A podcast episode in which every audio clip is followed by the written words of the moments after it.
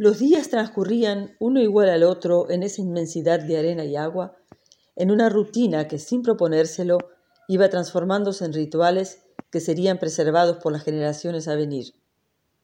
Por eso le pareció inevitable a la madre una mañana calurosa de verano, cuando Marina no tenía más de tres o cuatro meses, salir a caminar hacia el norte. Llevó a las niñas consigo, la beba en brazos, Adelita a su lado, trotando con dificultad para seguirle el ritmo. A media tarde llegaron a la cueva. Treparon hasta ella y se instalaron en la entrada como lo habían hecho el año anterior Adela y Adelita.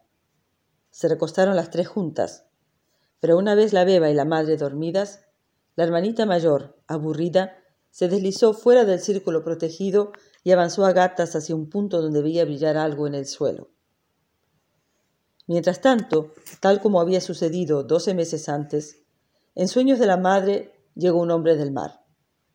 Como el otro, vino en un bote de remos y desembarcó en el preciso instante en que la mujer lo esperaba para unirse a él en un ritual cuyos pasos parecían haber pactado de antemano.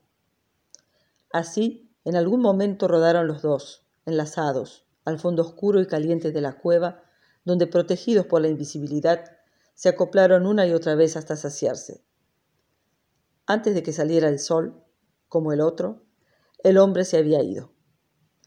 Igualmente indiferente a su ausencia, ebria de placer, la mujer volvió a tenderse junto al ojo de la cueva y se quedó dormida.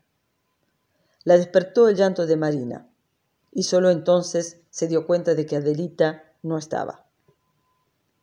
Era la primera vez en toda su vida que la niña no estaba con ella. Al principio pensó que andaría por ahí y la llamó, imaginando que sería cuestión de minutos verla aparecer. La cueva repitió en eco el nombre de la hija, que era también el suyo propio, pero Adelita no vino. Se asomó luego a la entrada para tener una visión de la playa, pero tampoco ahí la vio. Con la otra niña amarrada al pecho, bajó al fondo de la gruta y la caminó a lo largo y a lo ancho, mirando en todos los rincones y llamando. Pero nadie respondió. En alguna parte debía estar su hija. No renunciaría a encontrarla. Recorrió una y otra vez los mismos recovecos y no se cansó de gritar su nombre. A cada llamado sin respuesta, la tensión crecía. Empezaba a desesperar. La beba percibía su enervamiento y lloraba un llanto desconsolado y persistente que la agotaba. Salieron de la cueva con la marea baja. Serían las primeras horas de la tarde.